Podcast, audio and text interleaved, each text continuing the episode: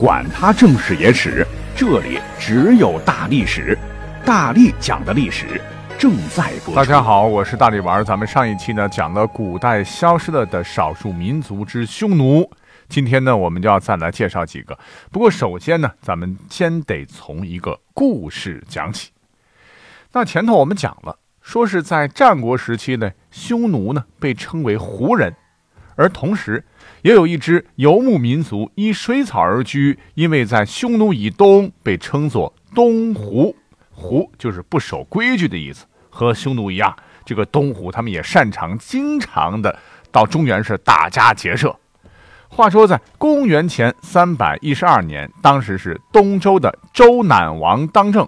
那么，经常受到东胡骚扰，搞得如鲠在喉、坐卧不宁的燕国迎来了新的国君，这便是燕昭王。而燕昭王呢，他继承的燕国当时就是一个烂摊子。燕昭王自个儿也明白哈，如何能够在战国活下去，唯有自强啊！为了壮大燕国的实力，他搞了一个大寿，那便是筑黄金台，招贤纳士。对外呢。他的野心也不小，就想把一直欺负燕国的这个东胡人给干掉，把东胡人的地盘通通并入大燕。这个想法说实在话挺好的，但是实施起来难度非常大，因为东胡人的战斗力一直就不弱呀。据考证，这个东胡呢一直是崇尚武力和战争，经常通过战争劫掠财富和奴隶。在战国前期，东胡人就已经掌握了高超的青铜冶炼技术。他们制造的铜剑、铜塑、铜刀、铜戈、铜盔，不但有很高的工艺价值，也非常的锋利实用。特别是铜质双侧曲刃的青铜短剑和长剑，堪称当时的战争利器。那么，作为马背上的民族，东胡人的牛角弓也是大名鼎鼎。用硕大的牛角和牛筋、鹿筋制造，既短小又强硬有力，杀伤力极强。配用雁翎、红柳杆、青铜箭头制成的羽箭，轻便灵活，非常适用。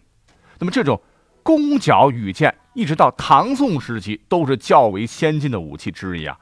所以，你要把东湖搞颠，这这不太可能，这无利于虎口拔牙、痴人说梦啊。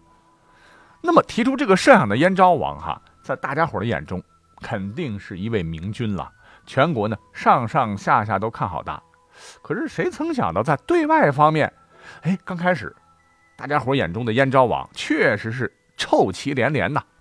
当时呢，最受大家诋毁的一个政策啊，大家猜测吧，可能是因为他担心呐，自个儿是刚登基，位置没有坐稳啊，而燕国的死敌东胡人会找麻烦。于是乎呢，燕昭王就主动联系了东胡人啊，竟然把自个儿一位最信任、关系最密切的一位叫做秦开的燕国大将，白白的呢送给了东胡人啊，做什么用呢？当人质啊，以换取双方的和平。那大家当时都不知道这个燕昭王为什么这么做啊？那么等到这个秦开的家伙过去之后呢，一个是他呢这个嘴巴特别能说啊，叭叭叭的；一个是射箭的箭术特别高超。那剑术高超嘛，呃，就引得很多东湖人的这个赞誉啊。他就跟东湖的头儿关系呢，嘎呼的特别好。很快呢，竟然得到了东湖人的信任，在东湖那边呢是吃香喝辣。讲到这儿，你可能对这位燕昭王很失望哈，你是不是傻啊？人家好好的带兵统帅，你不用，你白白送给敌人当所谓的人质，来换取所谓的和平，你还有没有点尊严呐？其实呢，这是燕昭王的一条妙计呀，反而显示出了燕昭王这的确不是个一般的人啊。要说这秦开，那绝对不是省油的灯啊，他过去呢是特别安排的，就像当年安插在座山雕旁边的杨子荣啊，是身在东湖心在汉，是被燕昭王以地下工作者的身份送去东湖的高级间谍。那秦开呢？于是呢，就借机掌握了东湖的风土人情、军事地理等情况，而东湖呢，完全被蒙在鼓里。在一次贩马途中，蓄谋已久的秦开就脱离队伍，恰巧燕国的队伍巡防经过，就回国了。那么燕昭王任命他为大将，秦开便开始训练兵士。那么这时候，重赏之下必有勇夫嘛。秦昭王已经汇聚了不少来自全天下的英才，什么乐毅啦、邹衍啦，啊，内政的、外交的、军事人才纷纷来投，于是乎燕国就有了痛击东湖的实力。那么等时间到了周赧王十五年，也就是公元前三百年，燕昭王任命已经对东湖了如指掌的秦开为帅，是晋领燕国的精锐啊，奇袭仍然还在睡梦中的东湖人部落。那东湖人的战法、兵器怎抵得了训练有素、纪律严明且装备精良的燕国大军？一战呢是大挫东湖人的锐气，再战东湖再败，被燕国人这这是撵的呀，撅着腚的朝北逃遁。秦开则是乘胜挥军追击，一举啊袭破走东湖，东湖却千余里。东湖是被迫逃到更加偏远的地方去了，于是辽东地区尽归燕国所有也。从此之后呢，长城边上再也看不到东湖人的身影了。那既然讲到这里了哈，我们再补充一点点啊。那么话说，在公元前三百零二年前后，跟我们刚刚讲的这个历史事件时间很接近。那么赵国这个时候是赵武灵王在位，那么东湖人呢？跟对燕国一样，对赵国也是时不时的进行侵扰。赵国当时也是屡战屡败哈，那赵武灵王当时就被大怒了，发誓要把这个东湖给收拾的。那么他用的一招呢，叫做 copy，因为他觉得吧，这个赵国啊，主要以战车为主啊，常常啊就被精骑善射、灵活机动的东湖人打得找不着北啊。这个车胜呢实在是太笨重了，不行，我得有样学样，进行改革。于是全面实行了历史上有名的胡服骑射，是学穿胡人窄袖紧身的衣服，学习胡人骑马射箭的技术，用骑战取代了车战。这里边的胡呢，其实就是东湖人。从此，由东湖人最先创建的中国骑兵兵种传入了中原。哎，不过再怎么说吧，那么在公元前三百年。那东湖还是被燕昭王差一点就团灭了哈，被迫的远走他乡。要说呢，这个东湖人的生命力还很顽强啊，当时就来到了科尔沁草原的中东部。那么这块地儿呢，还算可以吧？但是有一点就是强敌太多啊，四面八方的全是其他的少数民族。你如果是翻看地图的话，你就会发现啊，在他们的这个东边呢，挨着一楼、夫余。高句丽，哈，西边连着匈奴，南边挨着幽州啊，个个都是不是善茬啊？那为了活下去怎么办呢？干嘛？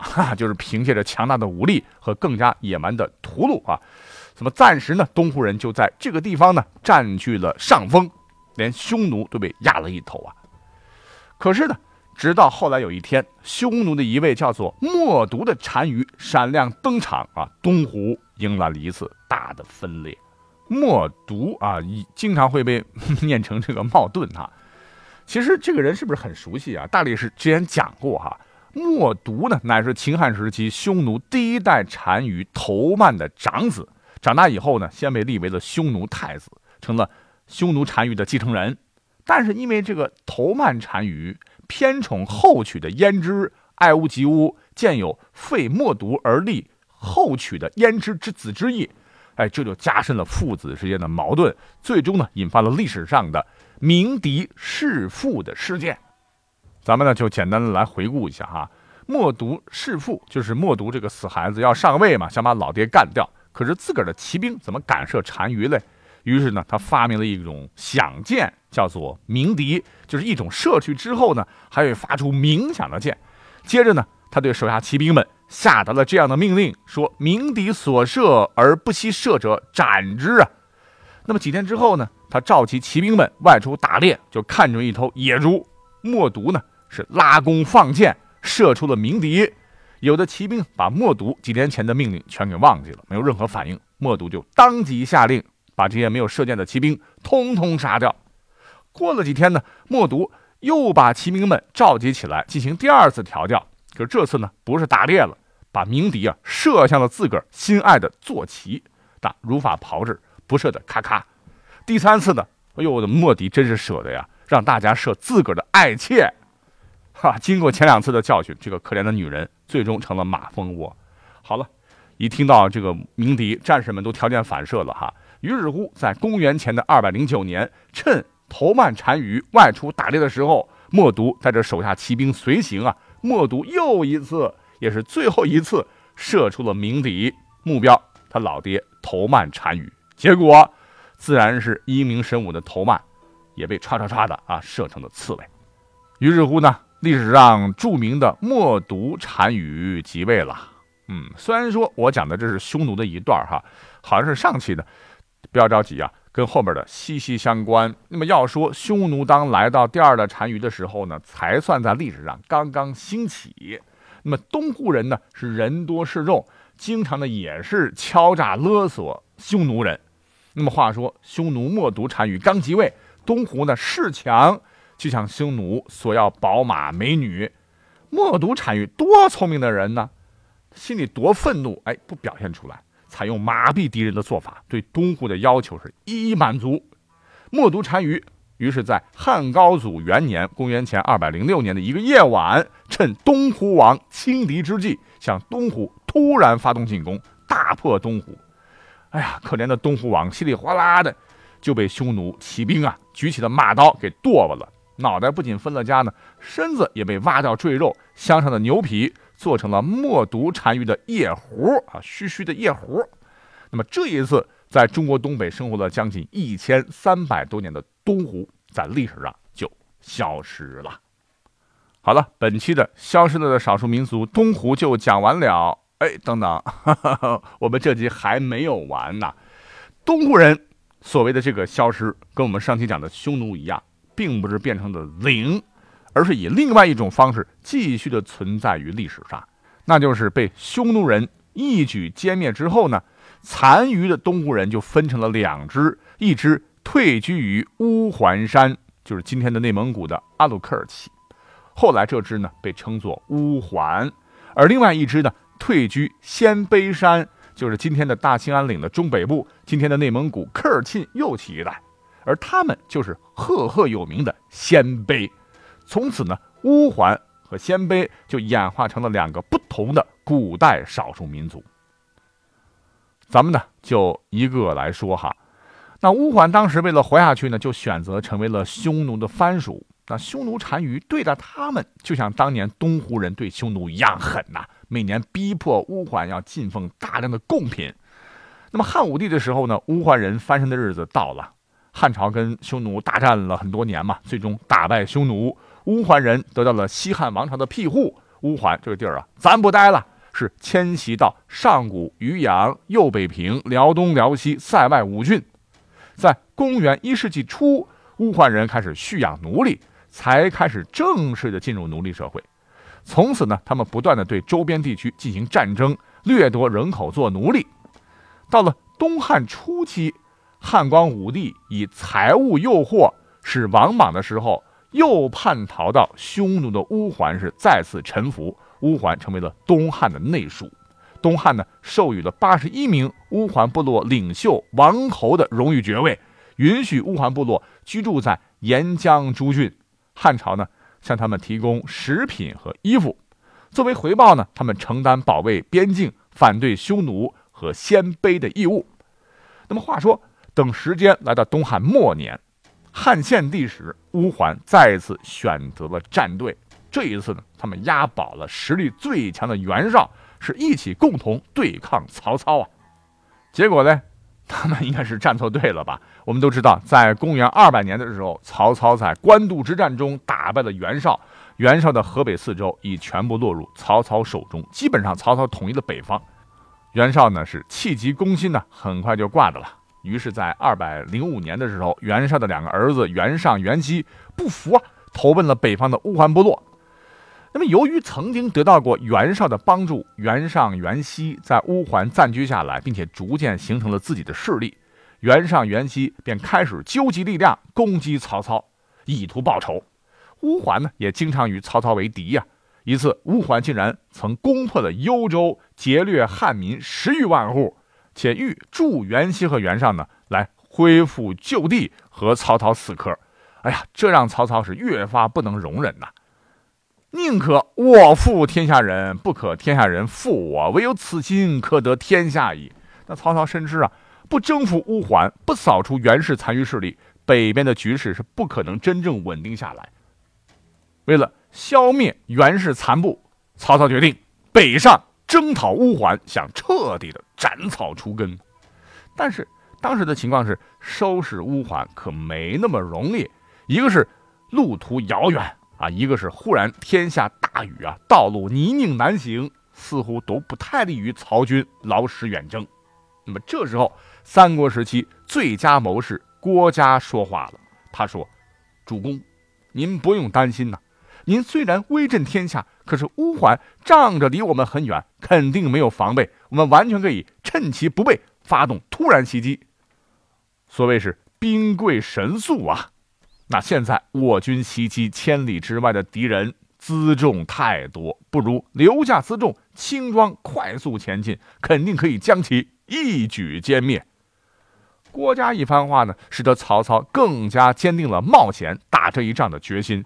于是曹操是重金礼聘了一位资深向导，就避开了夏季多雨、道路积水泥泞难行、乌桓人沿途派兵把守的常规路线，而是选择了一条小道吧，是上徐无山（今河北遵化东），轻骑出卢龙塞（今河北喜峰口一带），于崇山峻岭中疾行数百里，以迅雷不及掩耳之势就到达了交战的战场。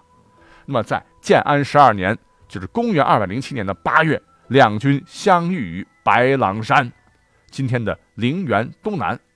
乌桓军队的数量很多了啊！当时呢，曹操的主力重兵还在后方，尚未到达最前线。曹操身边呢，只有少量的军队。当时曹军将士们都希望等待后续部队，为啥呢？看着乌压压的乌桓人，敌众我寡呀！大家伙呢？都对当时不利的局面啊感到惊惧啊，在左右皆惧惧怕的惧的这种曹军的氛围中，只有一位大将，唤作张辽，是力排众议，反对等待后方的重兵，极力劝说曹操，应当现在趁着胡虏的阵势不整，立刻进行交战。曹操呢，听完了张辽的一番慷慨激昂的劝进呢，什么表态了？好啊，就听你的。他十分欣赏张辽的雄壮斗志啊，又看见乌桓的军队确实尚未排好战斗阵型啊，于是他采纳张辽的建议，亲自将所持的这个徽授予给张辽代用，下令由张辽指挥先锋部队出战。